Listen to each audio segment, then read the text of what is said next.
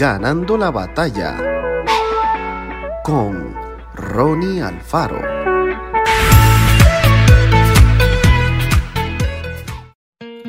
Le respondió Simón Pedro, Señor, ¿a quién iremos? Tú tienes palabra de vida eterna.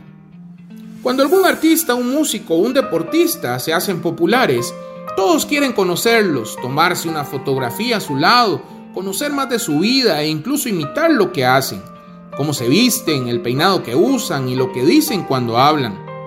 A todos nos gusta tener modelos, es decir, esas personas a quienes admirar por sus logros y tratar de parecernos.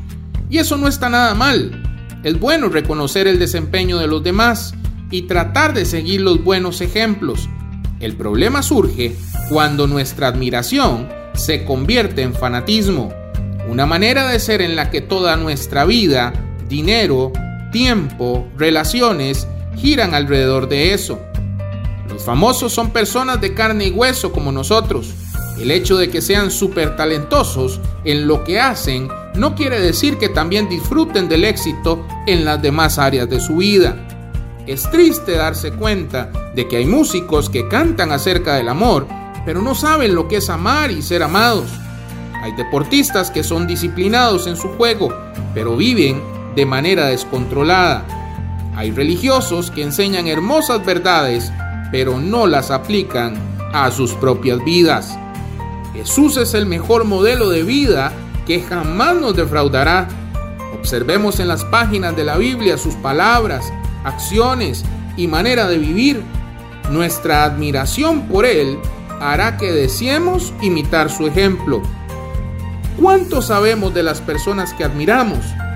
Y acerca de Jesús, ¿cuánto sabemos? Al leer la Biblia, nos sorprenderemos por las cosas que iremos descubriendo acerca de Él. Es la persona más fascinante que jamás haya existido. Que Dios te bendiga grandemente. Esto fue Ganando la batalla con Ronnie Alfaro. Y recuerda, síguenos en Spotify y en nuestras redes sociales para ver más.